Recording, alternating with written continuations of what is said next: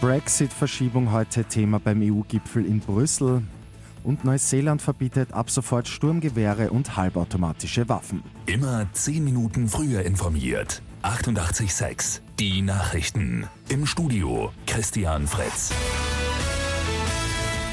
Die Briten haben gestern um einen Brexit-Aufschub gebeten. Heute ist die EU am Zug. Die 27 Staats- und Regierungschefs treffen einander zu einem Zweitagesgipfel in Brüssel.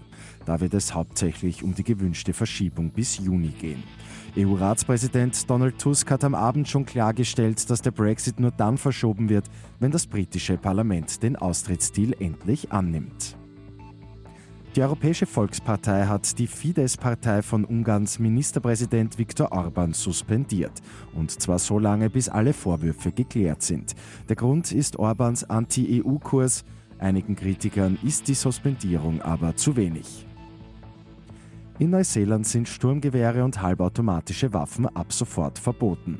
Die Regierung will für umgerechnet 120 Millionen Euro Waffen aus Privatbesitz von ihren Bürgern aufkaufen.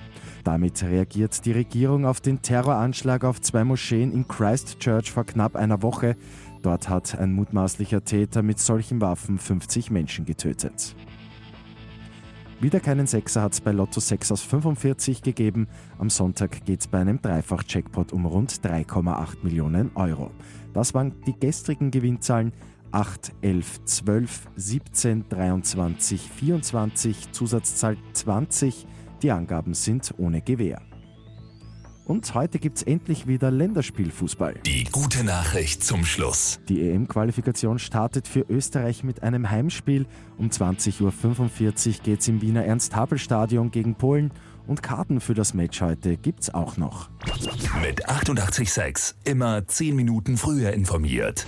Weitere Infos jetzt auf Radio 886 AT.